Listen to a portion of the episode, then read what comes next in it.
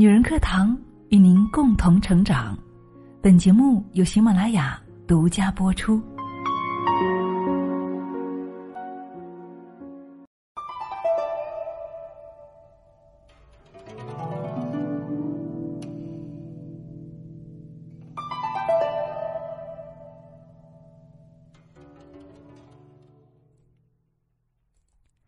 真正的人生智慧，莫过于顺势而为，活得明白。人活在这世上，怎样才算是成功呢？嗨，亲爱的朋友，你好，欢迎你来到会议厅，我是清新。今天啊，我们要来探讨一下，人活在这世上啊，怎样才算是成功呢？王小波在《沉默的大多数》里说：“我对自己的要求很低。”我活在世上，无非想要明白些道理，遇见些有趣的事。倘能够如我所愿，我的一生就算成功了。是的，人走这一遭啊，总要明白一些道理才可以。早在千年前的鬼谷子就深谙这个潜规则，他也对自己的人生做出了合理的规划。他说：“观阴阳之开合，以明命物。”知存亡之门户，筹策万类之终始，达人心之理，见变化之连焉，而守思其门户。这句话的意思啊，就是说，通过观察阴阳两类现象的变化，来对事物做出初步的判断，并且呢，进一步了解事物存亡的关键因素，预测事物发展的进程，通晓人们思想变化的关键。揭示事物变化的征兆，从而把握事物发展变化的关键。古语云：“命中有时终须有，命里无时莫强求。”命运这个东西啊，很玄妙，有时挥之即来，招之即去；有时呢，也令人琢磨不定。正所谓天命不可违，但是运却是可以改变的。这其中的关键。鬼谷子认为，就在于“守思其门户”这五个字。用现代的话来说啊，就是顺势而为。我们分开细说。首先，第一是知存亡之门户。门户这个概念呢，在鬼谷子当中呢是经常出现的。原意指的是我们普遍认为的门窗、房屋的出入口，但是在鬼谷子里面呢。它的含义呢就很丰富了。总结而言，是指所有事物的关键所在，类似钥匙的一个东西。这句话的意思是说，要学会思考事情成败的关键。公元二百一十九年，关羽被杀，蜀军元气大伤。按理来说啊，刘备应该养精蓄锐，可是呢，他却在关羽死后三年就称帝了。还在称帝三个月之后，就亲自领兵讨伐东吴。这一举动看似很果断，但是实际上却一点都不理智。他把军队带到了山里埋伏起来，派兵到吴军面前去挑衅，想引诱吴军出兵。但是啊，看着刘备这些反常的举动，陆逊当时就觉得不对劲了。他派了少量的兵马前去打探，这打探不要紧。知道了蜀军驻扎在丛林里，于是呢，他们就改用火攻的方法，将蜀营烧了个片甲不留。这也是历史上著名的夷陵之战。人的思维呀，天生就是极易流于表面来思考事物的，所以导致我们在处理很多事情的时候呢，都流于表面，欠考虑。有名人说，任何问题都是可以让我们无限探究下去的。在这个过程中，我们就会找到事物的关键，向自己发问。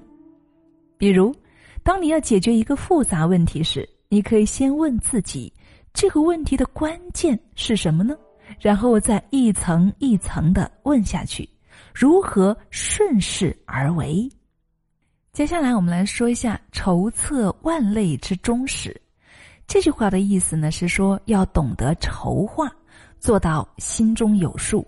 俗话说：“人无远虑，必有近忧。”一个家庭再怎么富贵有根，也挡不住只消福不重福。历史上的夏桀、商纣大肆挥霍，不等筹划，最后呢失去了江山。在汤商准备征伐夏桀之前呢，他曾经做了一篇《汤氏》来鼓舞军队的士气。在文中啊，他和自己的百姓说明了为什么要去伐夏的原因，并且呢，还告诉了自己的士兵，夏朝的人民正在反抗夏王，结果很理想。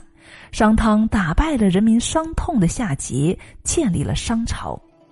但是在商朝末年，王位落到了纣王的手中，政治黑暗，民不聊生。这也导致了西边的周族逐渐兴起，在周文王的领导下，实力完全可以和商周来抗衡。但是周文王并没有贸然出动，而是对内施以仁政，对外铲除商纣的帮凶。同时呢，扩大自己的势力范围。等到商纣王彻底不得民心的时候，周武王吕尚等人于是把握这一有利战机，大举伐纣。经过牧野一役之胜，结束了商朝的统治。我们再来看“达人心之理”这句话，这点呢是说需要我们学会察言观色，通过一些小细节去猜测别人的想法。在春秋末期的时候啊，晋国的智伯给魏国送了两百匹的马和一块玉璧，王子和大臣们都很高兴。但是大夫南文子却看出了其中的猫腻，他跟皇帝说：“无功不受禄，这样的配置显然是小国向大国进贡的标准，但是晋国却反过来对我们这样，这其中啊，肯定有事要发生。”国君听后觉得有道理，就告诉了边境上的守将做好防御措施。果不其然，智伯后来就发动了战争，但是也是因为有南文子能够看出这其中的端倪，才保全了自己的国家。我们大多数人都以为自己是理性的决策者，但研究表明，情绪在生活中所起到的影响力远超于我们的认知。就算是你极力的掩饰自己，也很有可能会竹篮打水一场空。见变化之连烟，这句话的意思是说啊，要及时看到事情变化的征兆，防患于未然。我们处理一件事情的时候呢，经常会发生意想不到的变化。如果说我们能够及时发现苗头不对，那么这样呢，我们可能就会从这些错综复杂的关系当中找到事情的本质，从而呢找到解决事情的方法了。我们都说时势造英雄，这里指的就是借助时势的力量来成就大事。时机成熟了，去做某件事就很容易成功；如果时机不成熟，结果很有可能会是徒劳无功。如果你能够深谙顺势的道理，那么所谓的借势而上就轻而易举，顺势而用力易，势逆而用力难。而在这之中呢，要能够知门户，也要守门户。正所谓得门户者得时势。真正有智慧的人呐，都是能够在事物发展的同时总结到规律，稳住自己，适应环境，不失为一种最通透、最明白的生活方式了。怎么样？今天有没有收获呢？与亲爱的你一起共勉。我是清新，感谢你的聆听，我们下期再见。